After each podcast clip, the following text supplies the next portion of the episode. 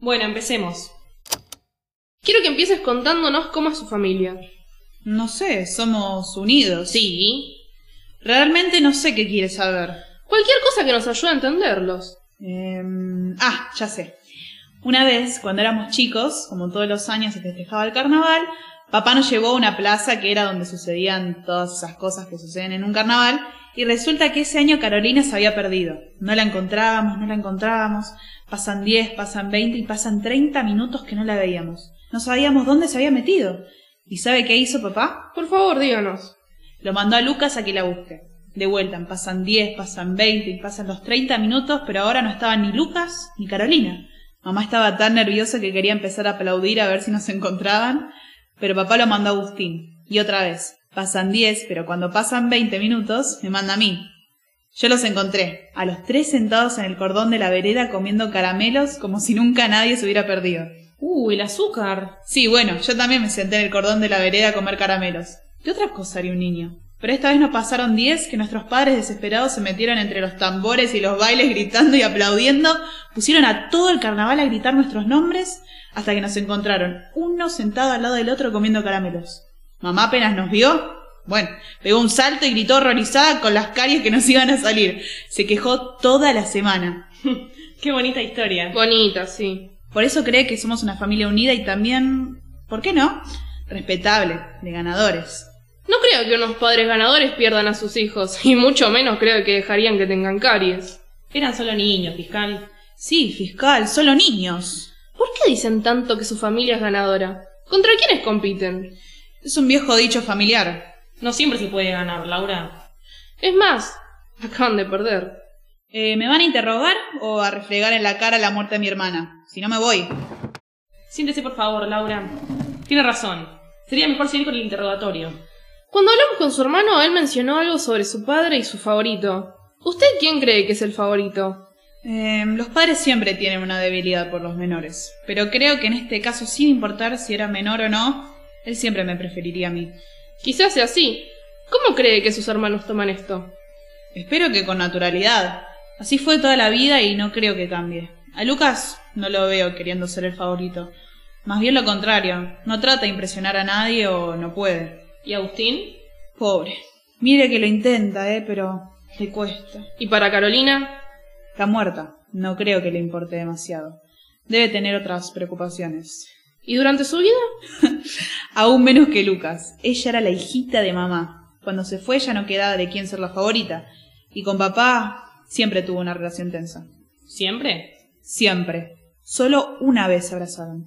El día que murió mamá. Hasta lloraron juntos. No lo podía creer. ¿Y usted con su mamá cómo se llevaba? Bien. Fue extraño verlos tan unidos, ¿sabe? Aunque fue un momento muy duro para todos. ¿Y cómo era su madre con usted? Muy bien. El que estaba raro ese día era Agustín. No salió de su cuarto ni un segundo. Hasta el día siguiente que apenas se levantó se fue de la casa y volvió a la noche. ¿Y sus hermanos cómo son con usted? Son dos soles, dos soles. Son años de convivir con ellos y no hay un solo día en que me arrepienta. Bueno, algunos sí, pero siempre están para mí. No somos una familia común. También trabajamos juntos, ¿sabe? Pensarán que puede ser agobiante, pero yo creo que es en cierta manera tierno. Igual en el trabajo yo estoy un poco más alejada, solo los veo cuando salgo de los archivos a buscar un café. En el piso 2 está la maquinita, voy ahí y siempre están interrogando a alguien o encerrándolo. ¿No quiere hacer algo más con su vida? No, ¿cómo qué? Por ejemplo, Agustín quiere tocar el piano. ¿Sigue con eso? Estoy muy ocupada en el trabajo como para tener un pasatiempo inútil. Estoy tratando de llegar a ser la asistente del comisario. ¿Qué voy a hacer si no? ¿Seguir con mi sueño absurdo de tener mi propio restaurante? No, no, no, no, no. Mucho menos yo que soy un desastre para encargarme de un establecimiento entero yo sola. No, no puedo. Los sueños hay que seguirlos, intentar lograrlos. ¿Para qué? ¿Para fracasar y quedar en ridículo? No hay que avergonzarse por intentar hacer lo que nos gusta. No hay que intentar lo que no podemos. Nos estamos desviando de la investigación. Carolina, ¿cómo se llevaba con sus hermanos? Eh, Agustín era difícil con ella. No se entendían, son bastante diferentes. Como el agua y una declaración jurada. ¿El agua y una declaración jurada? Sí, lógicamente no se mezclan, si no quedaría arruinada la declaración. Entiendo. No importa. Con Lucas tenían una relación muy linda y se llevaban muy bien. Pasaban mucho tiempo juntos. ¿A qué se refiere con una relación muy linda? ¿Se llevaban mejor que con usted? No, bueno, una relación como la de cualquier hermano que se lleva bien.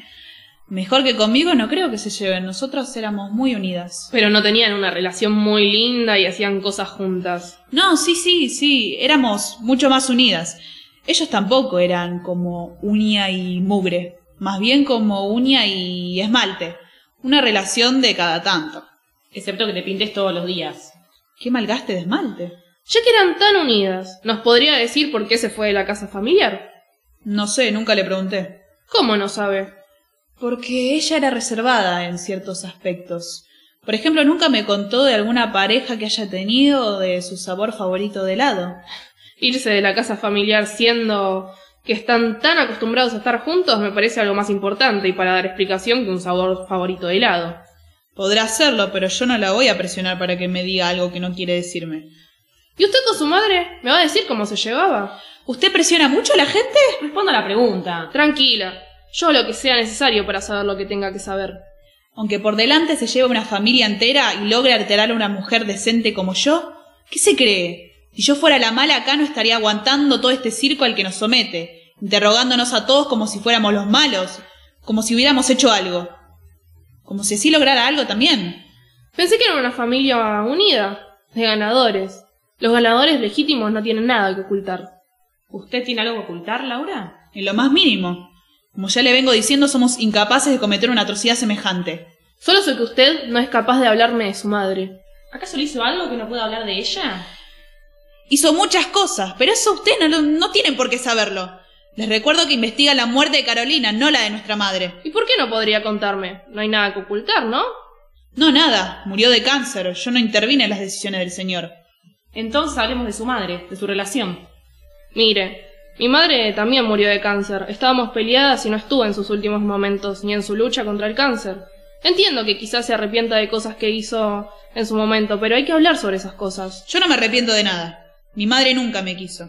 ¿Sabe usted todas las cosas malas que me hizo? Dígame.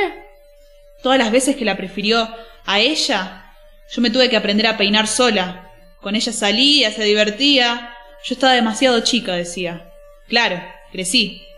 Y a mí me tocó la parte fea. Las enfermedades, sus quejidos por la noche, los enfermeros que venían todos los días a verla, las burlas en el colegio. Miren, ahí va la que tiene la mamá pelada, decían. Todos. Claro, Carolina ya era grande para entonces, ya andaba en sus cosas, no pasaba mucho por la casa. Y los otros dos también, de acá para allá, yo me quedaba con los dos viejos, uno desesperado y la otra moribunda. Yo los veía a la cara, yo los soportaba, hasta que un día se murió. Pero bueno, así quiso el señor. Bueno, creo que ya estamos. No, no, no, espere. ¿Es por eso que odiabas a Carolina? ¿Por eso te querías deshacer de ella? ¿Qué está diciendo? Por favor, no sea ridícula. No mataría a Carolina porque la vieja esa me dejó a un lado. ¿De verdad cree que mataría a alguien solo por celos? Y ni siquiera eso, porque llegó un momento donde ya no me importaba esa moribunda. A veces llegamos a hacer cosas de las que no nos creemos capaces. Creo que ahora sí terminamos. Dígale a Lucas que lo esperamos mañana a la misma hora que usted. La acompañamos. No, gracias, sé llegar sola.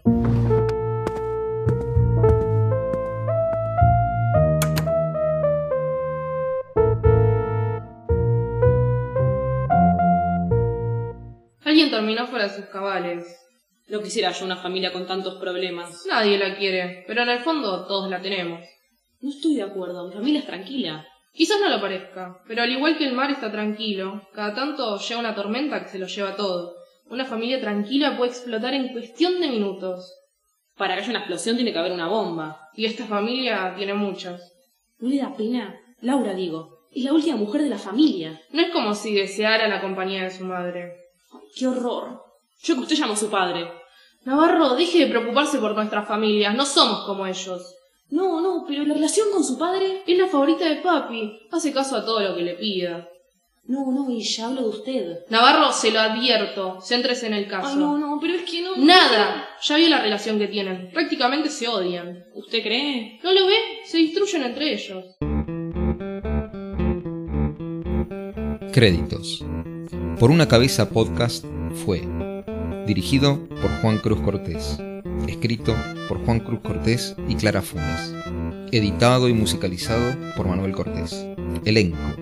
Valentina Contrera como la fiscal, Lourdes Esquivel como Navarro, Fabiana Mosota como la vecina, Sofía Cineo como Laura, Bruno Calcaño como González, Bruno Di Primio como Agustín, Juan Cruz Cortés como Lucas, Milagros Minio como Carolina, locutor de documental y créditos por mí, Ricardo Cortés.